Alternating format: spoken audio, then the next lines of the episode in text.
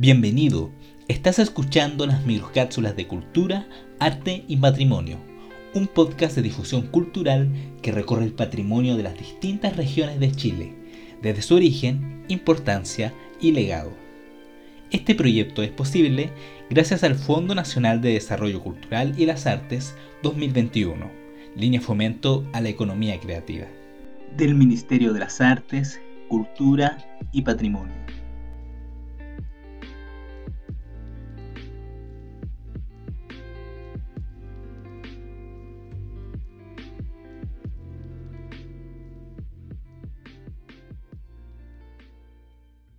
Archivo de la Vicaría de la Solidaridad.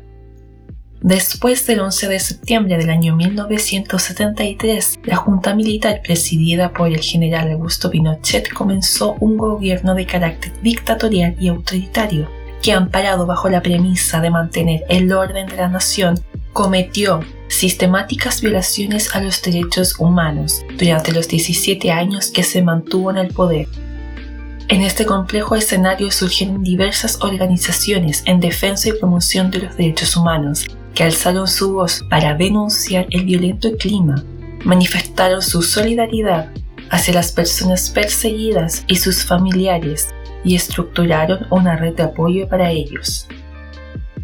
La primera institución que se dedicó a esta labor fue el Comité de Cooperación para la Paz en Chile, entre los años de 1973 y 1975.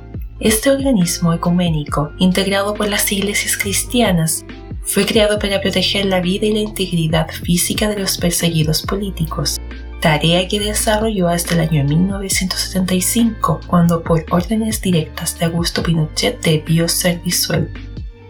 Sin embargo, el 1 de enero del año 1976, el arzobispo de Santiago, Raúl Silva Enríquez, creó la Vicaría de la Solidaridad entre los años 1976 y 1992, institución ligada a la Iglesia Católica y continuadora del trabajo del comité.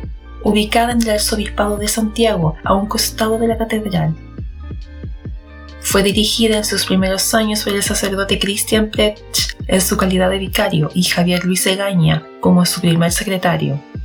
Durante sus 16 años de existencia, la vicaría se dedicó a otorgar asistencia jurídica, económica, técnica y espiritual a las personas perseguidas por el régimen militar y sus familiares, además de defender sus vidas y buscar la libertad de los detenidos para atender de una manera eficiente las distintas demandas de las personas que acudían a ella. La Vicaría organizó su estructura y programas de trabajo a través de cuatro departamentos, jurídico, laboral, campesino y de zonas. Dentro de los programas se destacaron el de las arpillerías, las bolsas de trabajo, los comedores infantiles y los centros de salud, entre otros. De forma paralela, esta institución se dedicó a recopilar información sobre torturas, muertes y desapariciones de los perseguidos políticos, hechos que denunciaba a sus informes mensuales.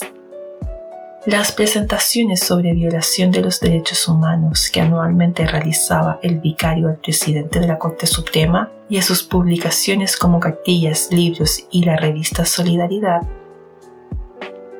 todos estos documentos constituyeron parte fundamental de la memoria colectiva del país y le valieron ser reconocida popularmente como la conciencia de Chile.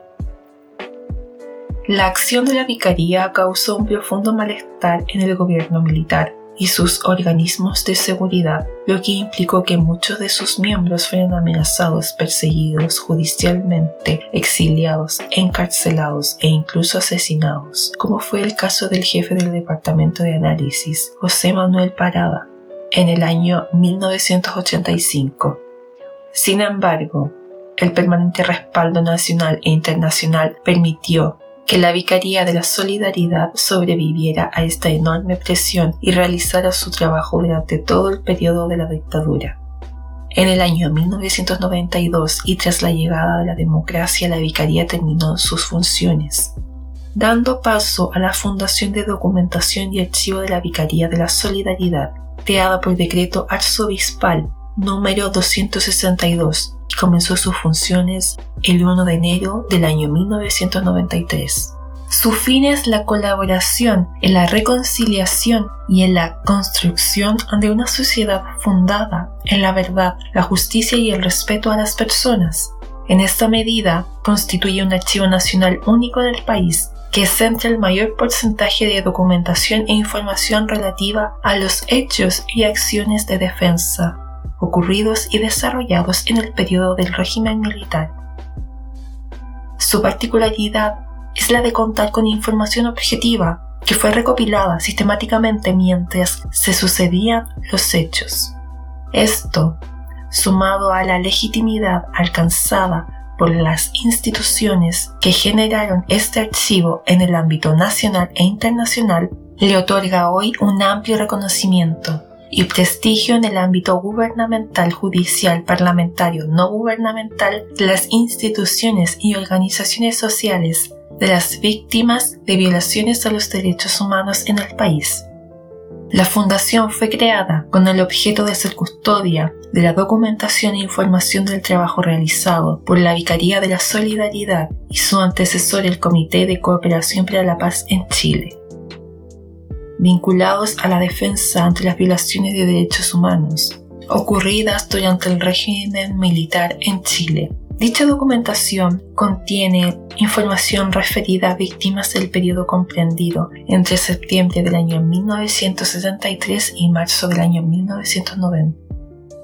La Fundación de Documentación y Archivo de la Vicaría de la Solidaridad tiene como misión preservar y administrar el patrimonio documental gráfico y audiovisual de la Vicaría de la Solidaridad y su antecesor el Comité de Cooperación para la Paz en Chile como parte de la memoria histórica del país y de la Iglesia, poniéndolo a disposición de la sociedad como instrumento de colaboración a la reconciliación y a la construcción de una sociedad fundada en la verdad, la justicia y el respeto de los derechos humanos. El archivo de la Vicaría de la Solidaridad fue declarado monumento histórico en el año 2017, luego de una solicitud presentada por la Fundación y los ex trabajadores de la Vicaría de la Solidaridad. Los documentos fueron generados por el Comité de la Cooperación para la Paz entre los años 1973 y 1975 por la Vicaría de la Solidaridad entre los años 1976 y 1992 estos documentos tienen soporte en papel y digital y se compone de cinco fondos documentales. Fondo Administrativo. El Fondo Administrativo contiene documentos referidos al funcionamiento y operación interna del Comité y la Vicaría. Fondo Jurídico. El Fondo Jurídico contiene carpetas de detenidos desaparecidos, carpetas de ejecutados, carpetas de denuncias, carpetas de defensa y fichas médicas. Este fondo se encuentra digitalizado y ordenado, pero es de acceso restringido. Fondo de prensa. El fondo de prensa incluye recortes de prensa del comité y la vicaría en sus años de actividad.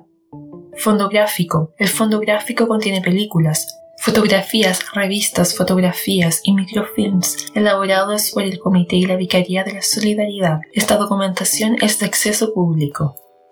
Fondo digital. El fondo digital está constituido por fotografías, recortes de prensa, publicaciones y respaldo de la documentación.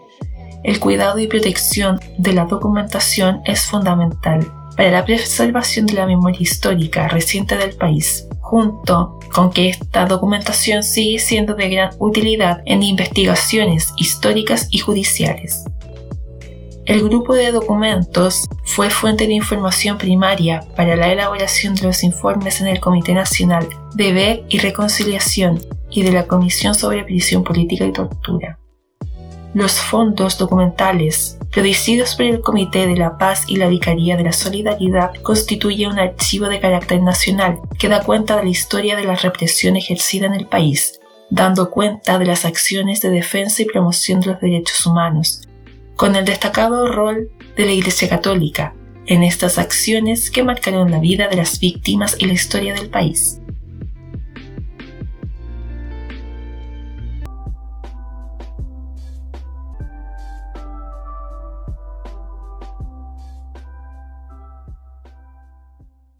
Muchas gracias por haber llegado hasta aquí. Te esperamos en una próxima microcápsula de cultura, arte y patrimonio. Hasta pronto.